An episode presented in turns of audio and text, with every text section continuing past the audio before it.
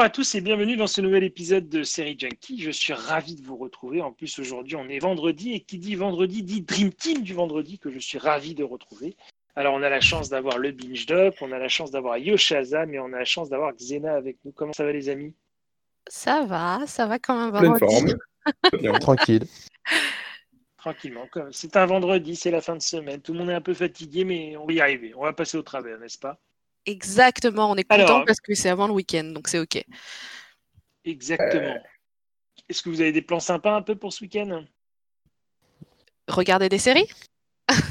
Pas mal.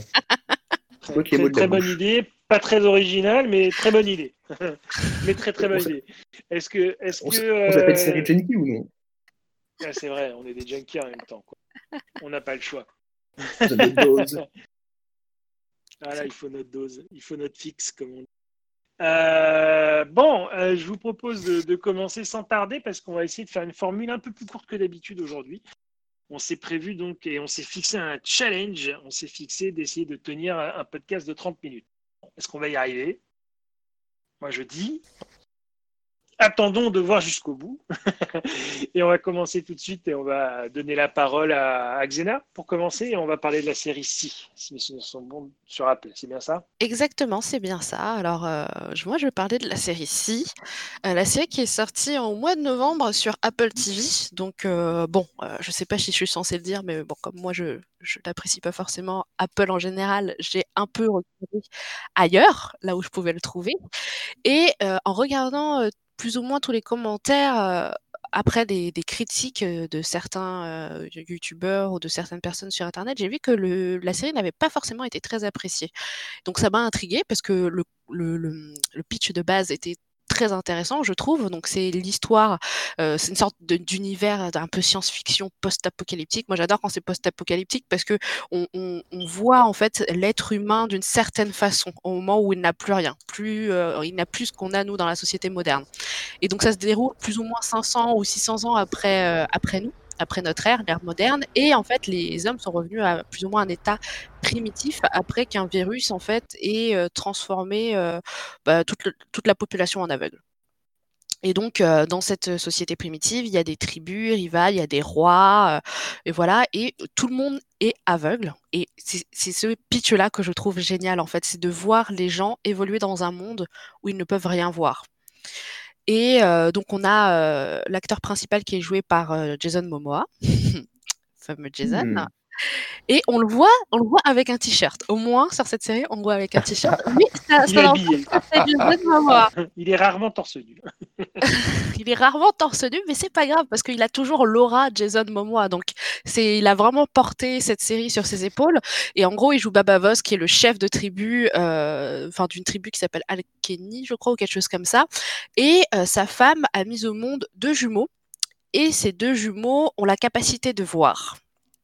Et euh, là où c'est euh, très intéressant, c'est de voir en fait cette opposition entre ces deux enfants qui peuvent voir et tout le reste du monde, eux qui peuvent pas.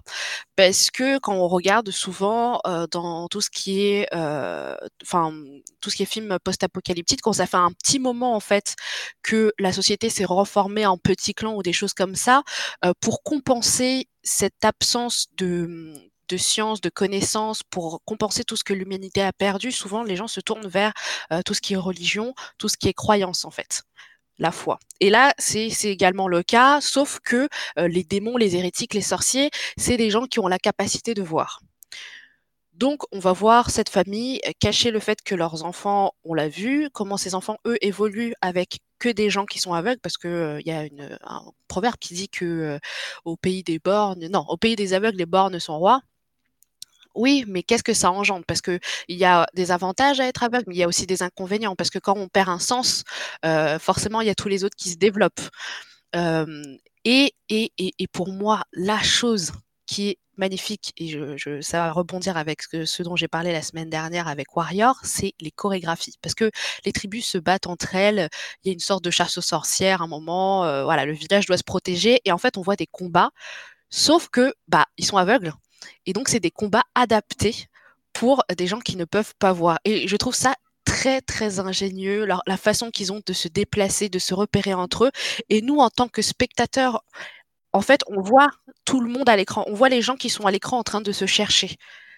Et donc, ça nous, en fait, ça, ça, nous fait nous questionner plus ou moins sur euh, le privilège qu'on a d'avoir tous nos sens ou non, ou de comment on peut, nous, on peut s'adapter ou comment on doit s'adapter à la vie euh, si jamais on perdait un sens et on devait se retrouver dans cette société.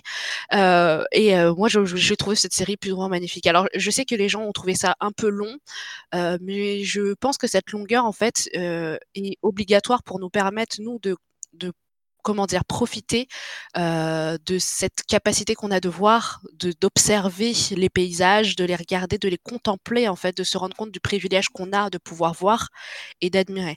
Et je j'ai pas l'impression que les gens aient, aient compris ça, donc peut-être que moi qui ai compris des choses en plus parce que bon, ébloui par Jason Momoa, euh, voilà, j'ai pas pu détourner mon regard, mais euh, voilà, c'est pour moi, c'est une très très bonne série. Donc les gens attendent la saison 2 au tournant. Moi, j'attends avec impatience.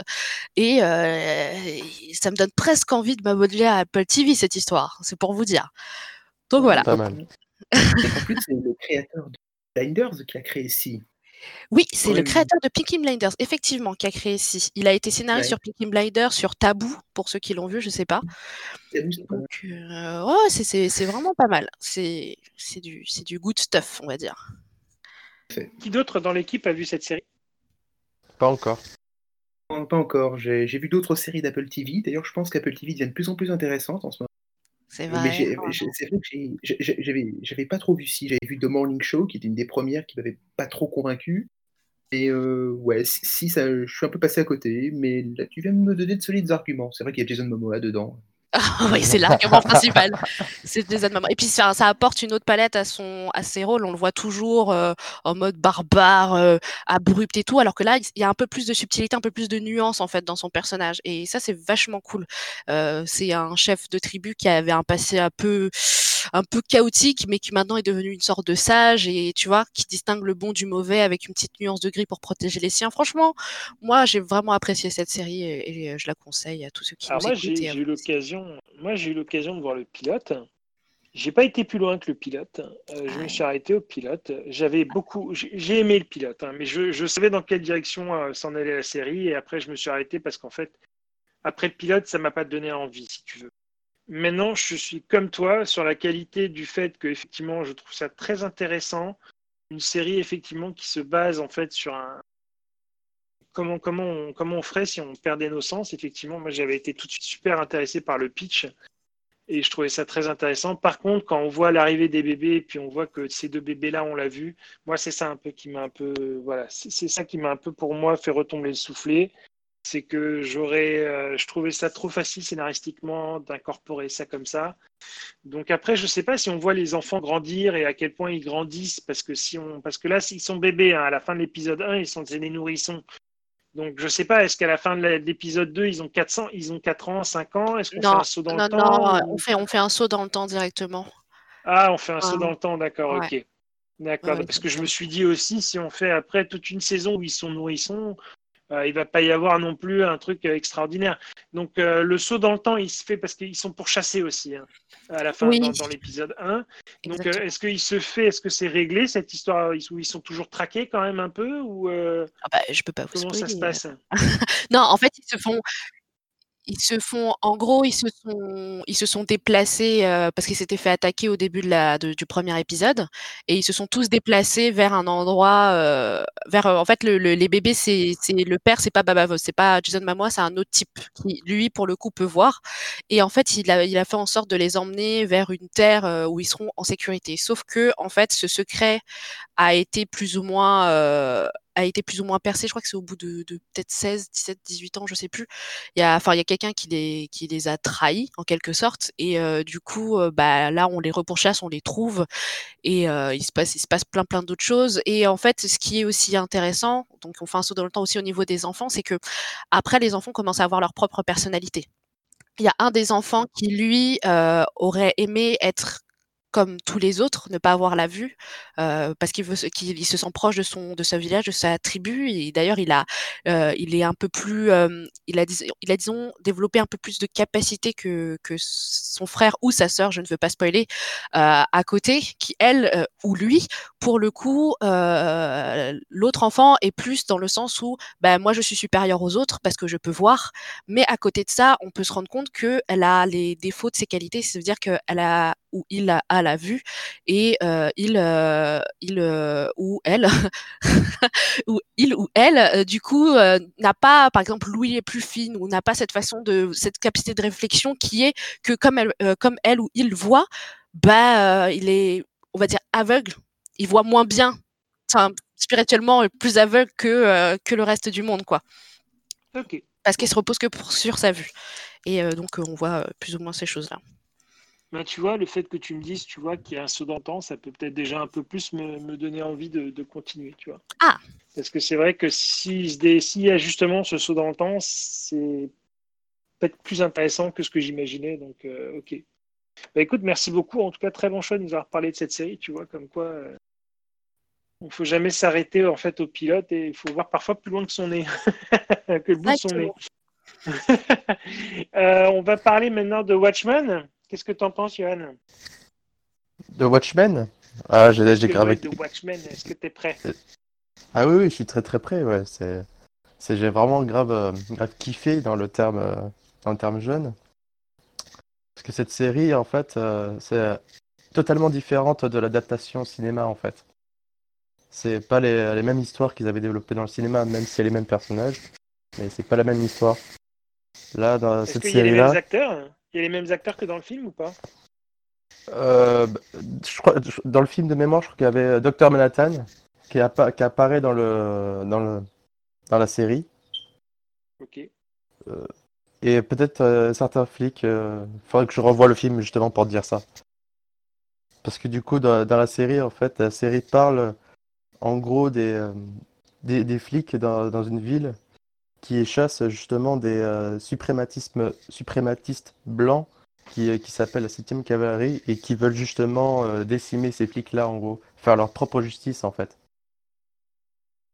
Et du coup, l'actrice Regina Barr, je, je sais pas si quelqu'un connaît sa filmographie, qui est justement une, une des personnages principales en fait dans la série, qui est, on va dire, euh, Sister Knight, en, gros une sorte de justicière en fait.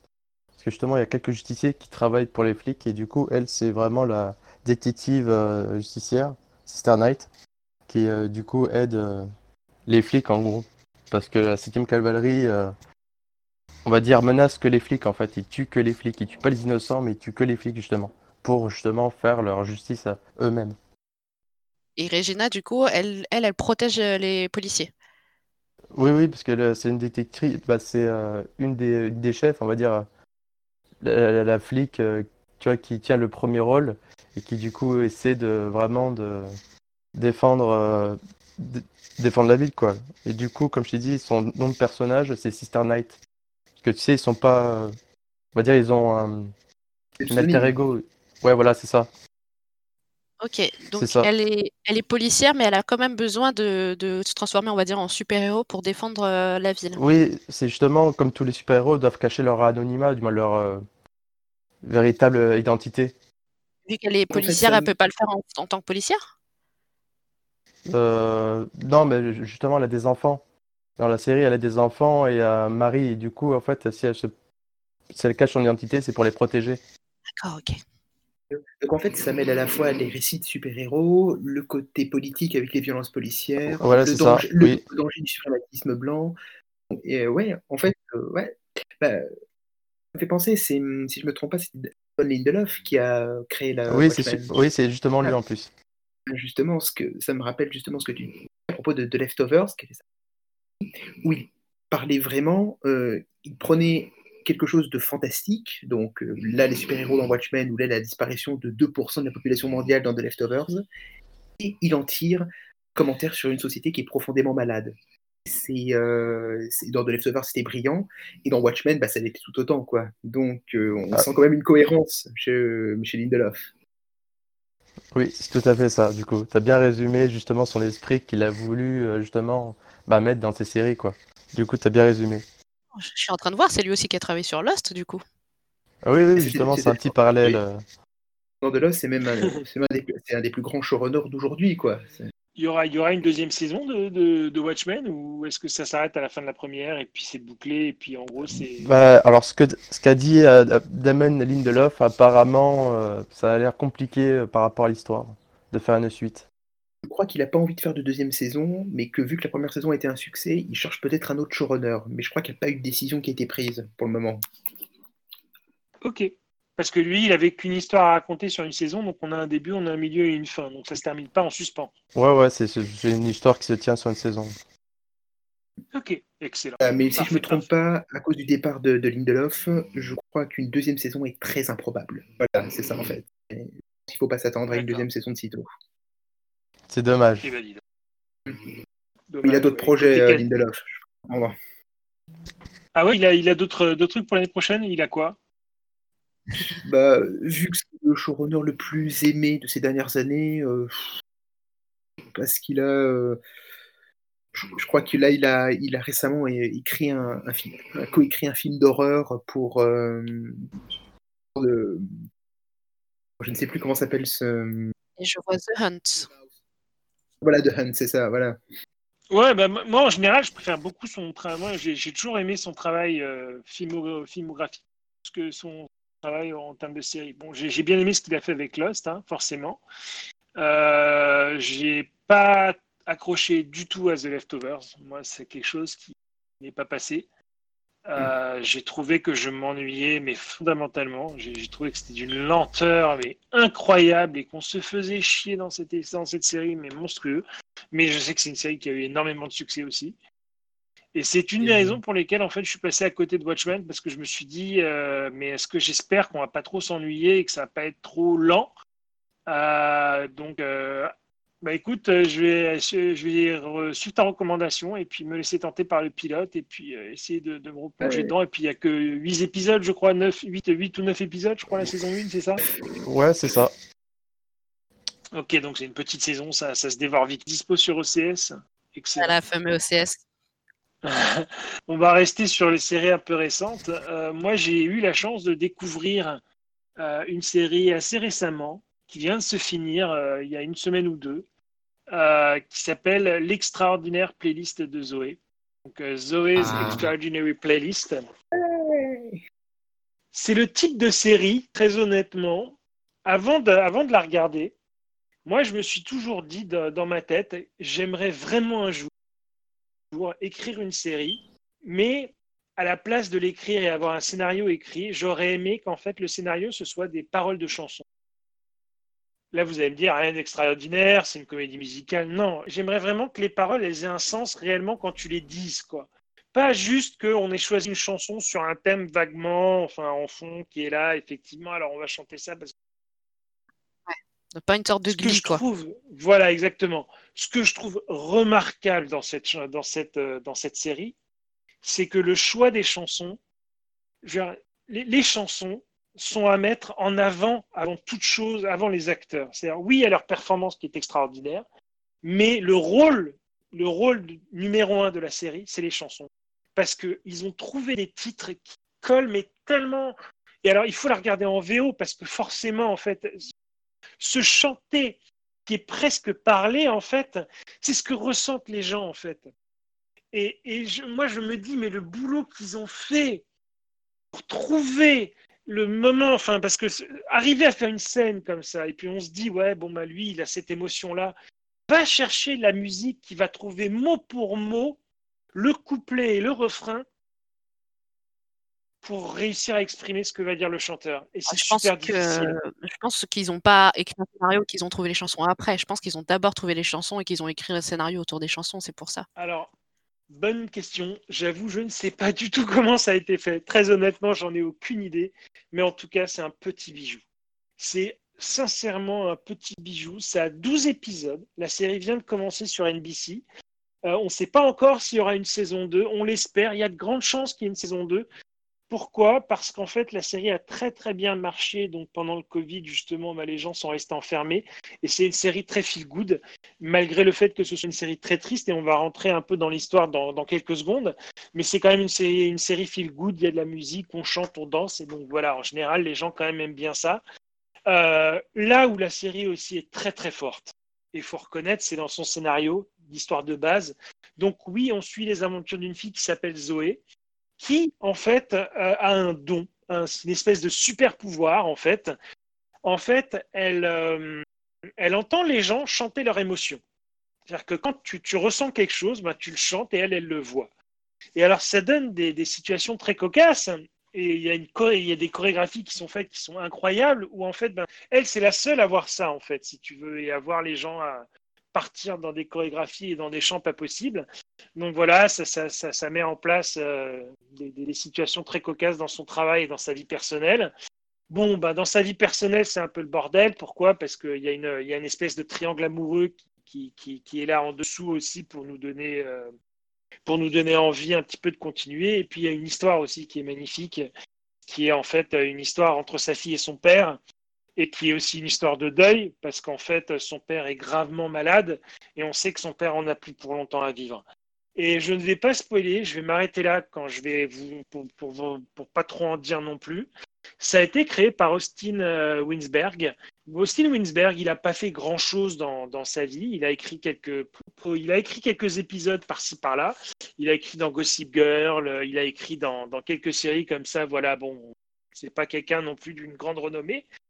Juste dire, n'oublie pas que la, pas que la plupart des scénaristes américains, ils, envoient, allez, 30 ou de scénarios par, euh, par an et la plupart du temps c'est jamais fait. À mon avis, le mec, il a dû envoyer je sais pas combien de pilotes, combien de pitch avant qu'enfin on choisisse sa série. Euh, oui, non, c'est sûr, c'est sûr, c'est sûr. Mais il a travaillé, enfin, si, si on regarde sa, sa filmographie, on voit que c'est quand même un mec qui a quand même écrit euh, quelques épisodes dans plusieurs séries. Donc voilà, c'est un mec quand même qui a, qui a bossé. Ce que, j'ai lu par contre et qui est très très intéressant dans cette série-là, c'est que c'est l'histoire de sa vie aussi, c'est que c'est autobiographique. Euh, il s'est inspiré en fait de la mort de son père pour raconter cette histoire. Alors oui, il le raconte avec, euh, il le raconte avec Zoé, une fille, mais bon, c'est quand même sa vie. Et je trouve ça beau aussi quelque part parce qu'on se rend compte que le moment où il arrive pour percer, pour sortir de la lumière un peu, euh, ben, c'est en racontant en fait le, pire épisode de sa vie, en fait, le, le pire moment de sa vie. Et donc, il a en fait son père qui est atteint d'une maladie Générative. Et euh, qui euh, voilà, dégénérative, exactement, qui est terrible en fait. Hein. Et, donc, en fait, le père de Zoé a cette même maladie aussi. Et donc, voilà, on apprend comment, comment dire au revoir à son père qui va bientôt mourir. C'est très touchant, vraiment. C'est une série qui m'a bouleversé on pleure quasiment à tous les épisodes, sans mentir. Euh, vous, verserez votre larme forcément à tous les épisodes, mais à tous les épisodes, vous allez aussi avoir ce côté feel good. C'est-à-dire que oui, c'est des larmes, oui, c'est triste, mais il y a aussi un côté très feel good. Il faut pas l'oublier, c'est pour ça quand même que j'aime en parler. Et, euh, voilà, c'est une série qui m'a beaucoup, beaucoup marqué. Rares sont les séries qui sont aussi euh, touchantes, je trouve, et aussi vraies et aussi justes. Il faut, voir que le casting, donc le père qui est joué, alors a la chance d'avoir Jen Levy, euh, qu'on a déjà vu euh, dans Suburgatory, par exemple, dans une série qui était sur ABC il y a quelques années. Il y a Skyler Astin, qui est dans la série qu'on a déjà vu dans les, euh, dans les films où il chante avec les copines, avec ses copines Pitch Perfect. Et donc, il y a surtout Peter Gallagher, ah voilà, qui, joue Mitch, qui joue le père, qui joue le, le père donc, de Jen Levy. Et alors, lui, euh, ma, femme est médecin, petite parenthèse, ma femme est médecin, elle connaît très bien cette maladie aussi. Et puis elle m'a dit que ce mec l'a joué à la perfection, la maladie. Et, euh, donc, euh, je peux vous dire que sa performance d'acteur sur cette saison 1, elle est absolument incroyable. Parce qu'il ne peut pas parler et nous faire vivre les émotions et jouer son rôle comme il le fait, alors qu'il ne peut pas dire un mot, mais il a une prestance incroyable et il, arrive à dégager quelque chose de, fantastique. Et moi, je dis chapeau l'artiste. quoi. Ouais, c'est un, tour de force. C'est seule ligne de dialogue, c'est seulement quand il chante dans, l'imagination de Zoé. Donc, euh, sinon, c'est un rôle quasiment muet. Il a une expression dans le corps, dans le visage. C'est, bah, j'adore, ce mec depuis American Beauty et, euh, puis euh, Newport Beach où il était incroyable. Mais voilà, donc ce, c'est vraiment un comédien que j'adore et je comprends que tu aimé sa performance. C'est brillant. Quoi. Et puis sans compter les choix des chansons, comme j'ai dit encore une fois, qui sont absolument magnifiques. Donc jetez-vous sur cette série. Je sais qu'elle est euh, arrivée en France euh, très récemment. Mm-hmm. Euh, donc, je ne sais plus par contre quelle est la chaîne qui l'a reprise. Ah, Euh, tu vas peut-être pouvoir m'aider, la Binge. Est-ce que c'est Amazon qui, qui l'a reprise, euh, cette série ou pas? Alors euh, là, je ne sais pas trop. Je... Enfin, je sais qu'elle est disponible en France. Je l'avais retweeté il y a un moment donné. Vous le retrouverez sur mon fil Twitter, Docteur Série, si jamais vous avez besoin de vous renseigner pour savoir comment retrouver cette série en France. Mais euh, je- elle, elle est, elle est trouvable, quoi. En tout cas, elle est, elle est, elle est- elle est dispo quelque part et euh, ils sont en train de diffuser les, les- les épisodes. Très, très important, regardez-la en VO. Vraiment. Très, très important, regardez-la en VO. C'est c'est primordial parce qu'il ne faut surtout pas la regarder en français, cette, cette série. Sinon, vous allez passer à côté de, de, de, de, de- de tout. Surtout, ce qui m'a amusé, c'est que ça reprenait un film euh, d'Alain René. Vous connaissez On connaît la chanson. Non. Oui. Un film, Ah, c'est un film d'Alain René. C'est une comédie musicale où il y a également des, bah, les acteurs chantent bah, des chansons bah, qui existent déjà, comme dans The Extraordinary Playlist, et qui justement euh, est là pour dire quels sont les sentiments qui te traversent à ce moment-là. C'est c'est le même mécanisme. Après, euh, je, je pense que même tout- malgré tout le respect que je dois pour René, je pense Zoé va plus loin et plus fin sur, euh, sur, sur, sur les numéros musicaux. Euh, et je trouve que c'est vraiment une, une très belle comédie musicale, comme tu l'as dit. Si pour moi, on, on fera jamais mieux que de Singing Detective, qui pour moi est le sommet dans, dans le genre. Mais euh, c'est un très bel effort et j'espère vraiment voir une saison 2. Ah bah, il faudra que tu nous en parles de cette série parce que je ne connais pas du tout. Euh, bah, de Singing Detective, euh, je bon, j'ai pas le temps de trop vous en parler aujourd'hui, mais c'est délirant. C'est une mini-série de 6 épisodes où il y a pas moins de 4 réalités euh, en même temps. C'est avec des chansons qui sont chantées par un mec qui est malade dans sa tête, qui est pas un narrateur fiable. C'est complètement délirant. Il y avait 20 ans d'avance sur cette série. On parlerai un jour plus tard, promis. Mais c'est, euh, Ah, tu nous donnes envie. Alors là. Prochain podcast. Ah ouais, là, là, tu nous as bien donné envie quand même. ah ouais. bon, mais Donc, tu vas nous de- parler des Monty Python aujourd'hui, j'imagine. Pour une fois, je vous parle d'une série qui est disponible sur Netflix. Voilà. Ah, Parce que, voilà, parce qu'il y en a marre des séries qu'on a du mal à trouver. En fait, c'est une des rares séries, des rares séries vieilles de Netflix, qui date bah, de la fin des années 60. Il s'agit de Monty Python Flying Circus. Alors donc, comme son nom l'indique, Monty Python Flying Circus, c'est une, c'est une série à sketch donc de- du groupe Les Monty Python, qui est un groupe humoristique euh, britannique des années 60 jusqu'aux années 80, donc avec des grands acteurs comme John Cleese, Graham Chapman, Terry Gilliam, qui est devenu ensuite le, grand réalisateur qu'on connaît. Et c'est euh, donc une série comique. Comment vous la décrire Imaginez que l'humour, ce soit, je sais pas, une sorte de terre du milieu avec des forêts, des mers, des montagnes. Et bien, les Monty Python, eux, ils vivraient à l'extrême limite, à la frange, ils vivraient euh, tout au bord. On est aux limites de l'humour. C'est de l'humour complètement expérimental, complètement what the fuck. Ah, c'est de l'humour complètement absurde. Et en fait, ça, en fait, ça mobilise toutes les ressources de l'humour euh, qu'on ne voit pas forcément dans, dans les autres comédies parce que bon, c'est les Monty Python, ils ils s'autorisent tout. Ils vont, ils vont faire ce qu'on appelle des, des non-sequitours, c'est-à-dire euh, ils, vont faire, ils vont dire une phrase puis ils vont enchaîner sur une autre phrase qui n'a rien à voir et c'est amené avec le sens du timing comique qu'on se marre. Ils vont faire du méta-humour, c'est-à-dire qu'ils vont casser le quatrième mur pour dire euh, finalement cette blague n'est pas drôle, on la refait, ou ah, on a reçu des auditeurs de la BBC, l'armée a été offensée de cette, de cette blague, donc finalement on va faire une autre blague encore plus offensante pour l'armée. Enfin voilà, c'est c'est complètement what the fuck. Ils vont faire également des sketchs de très, beaucoup plus longs, euh, qui vont nous amener dans des territoires complètement bizarres, et qui sont entrecoupés d'interludes, interludes filmés de Terry Gilliam, des interludes animés en fait, des interludes qui sont grossièrement dessinés selon les canons de l'époque, et qui sont souvent très gore, très violents et très poétiques en même temps. Et on a déjà le, le Gilliam qu'on va voir ensuite dans, dans Brasil, dans l'armée des douze singes, dans Ziva Theorem. Le Terry Gilliam qu'on connaît, le Terry Gilliam réalisateur, on le trouve déjà dans le Monty Python Flying Circus, dans ces petites intermèdes filmés qui sont complètement bizarroïdes. J'ai une question. Euh, est-ce que c'est dans c'est dans Flying Circus, euh, Circus, oui c'est ça, où il y a le, le sketch avec euh, le The Spanish Inquisition. Oui, l'Inquisition espagnole, c'est un sketch d'un des épisodes euh, de Monty Python, avec le perroquet mort de Dead Parrot. Parce qu'en fait j'ai c'est vu le c'est dans. Flying Circus. D'accord, parce que j'ai juste vu le sketch de Spanish Inquisition. Je suis pas très sensible à l'humour euh, euh, britannique, mais celui-là, j'avoue, il m'avait fait un petit peu rire. Et du coup, s'il y en a d'autres, ouais, je, je- je vais regarder effectivement. euh, ça a l'air plutôt. Tout que ils ils maîtrisent, ils maîtrisent à fond l'art du running gag et du.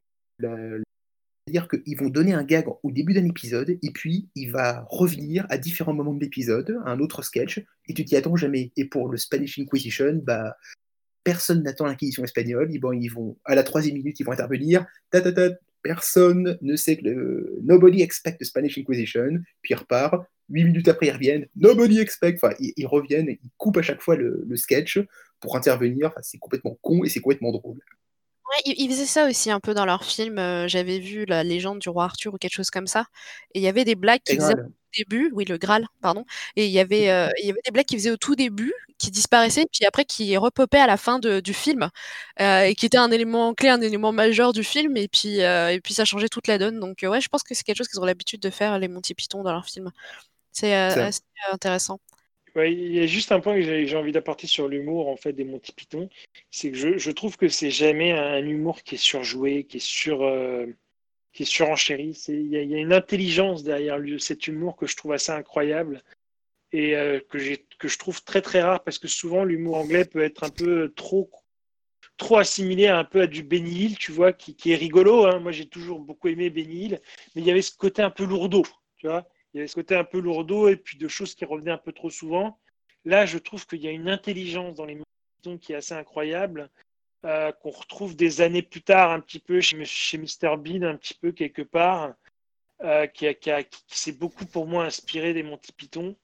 euh, dans, dans l'intelligence, dans cet humour intelligent, quoi. Et, c'est rare d'avoir euh, de la, de la brillance comme ça dans l'humour, quoi. C'est juste ça que j'avais envie de, de rajouter. Disons que j'ai jamais vu de l'humour aussi et intelligent à la fois. Il y a une idiotie intelligente en fait. Ça fait très oxymore, mais c'est c'est tout à fait ça en fait. Et euh, en fait, c'est pas anodin vu que, en fait, ils se sont inspirés d'un humoriste qui s'appelait Spike Milligan et qui avait fait aussi une série à sketch qui s'appelait Q5 et qui était aussi une série comme on n'en avait jamais vu. Et quand ils ont vu ça, les Monty Python a dit bon, de deux choses l'une, ou bien on est au chômage, ou bien on essaye de faire mieux que ce type.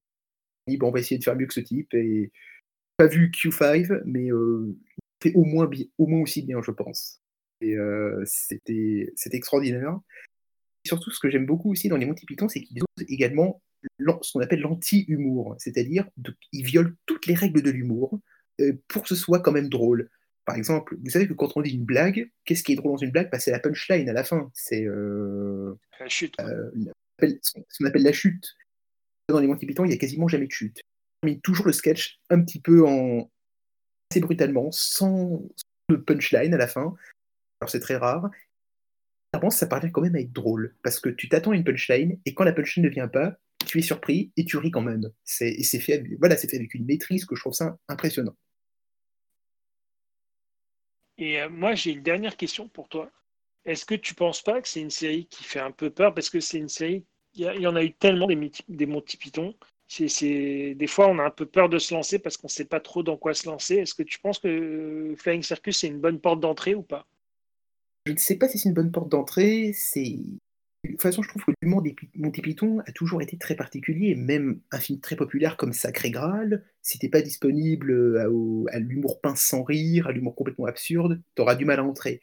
On va dire que dans les Monty Python Flying Circus, c'est très radical, c'est très absolu. Ils se, ils se permettent tout en fait. Parce qu'ils n'auront ils auront pas forcément cette liberté au cinéma, mais dans cette série, ils se sont tout permis. Et euh, je crois qu'il n'y a pas vraiment de juste milieu. Ou bien tu adores, ou bien tu vas détester. Et si tu détestes, c'est vraiment pas grave parce que c'est l'esprit, quoi. Il faut, Ouais. il faut avoir. Et... En plus, bon, j'étais très content de voir que c'était sur Netflix. Et, euh, et d'ailleurs, pour la petite anecdote, c'est grâce au Monty Python que l'on doit le mot spam. Vous savez, le, mail parasite qu'on reçoit dans vos boîtes mail. Parce qu'en fait, ils ont fait un sketch dans un restaurant, et puis le serveur n'arrête pas de crier spam à chaque fois qu'il veut terminer une phrase. Du coup, tous les autres clients du restaurant se mettent à dire spam, spam, à couper leur phrase par spam, spam, spam, spam. Et du coup, euh, inspiré le mot spam pour dire bah, ce mail parasite qui, te, pop dans ta boîte aux lettres et qui, euh, et qui avait rien à faire là. Ah, C'est génial. Ouais, super, euh, super petite histoire qu'on qu'on pourra ressortir euh, tu sais, dans nos soirées un peu mondaines. Nos soirées un peu euh, tu sais, euh, au coin d'un cocktail comme ça. Dis donc, euh, vous savez le mot spam là? Hein? Et mon petit python. Eh. Rencontrer une autre petite anecdote en pensant à toi. Mais écoute, je trouve que c'est euh, excellent mot de la fin. En plus, on va pouvoir terminer là-dessus, sur cette petite histoire Comme ça, on aura appris plein de choses. J'espère que ce nouveau petit format vous aura plu. On a essayé effectivement de faire un peu plus court aujourd'hui. Donc, euh, j'espère que ça vous a plu et que vous aimez bien ce nouveau petit format. Après, on essaiera de continuer euh, avec l'équipe du vendredi à vous proposer un format un peu plus court. Et euh, parce que c'est définitivement impossible de proposer ça avec l'équipe du lundi. à moins de. C'est littéralement une demi-heure, c'est ce qu'il nous faut juste pour faire l'intro. Donc, c'est pas possible. Donc voilà, bah, écoutez, je vous remercie encore à tous d'avoir été euh, avec euh, nous aujourd'hui. Merci au Binge Doc. Euh, j'aimerais bien qu'on refasse aussi un petit, un petit clin d'œil à vos sites respectifs parce que c'est vrai que j'oublie des fois de le mentionner. Donc le Binge Doc, toi, tu as un site internet qu'on peut retrouver sur YouTube.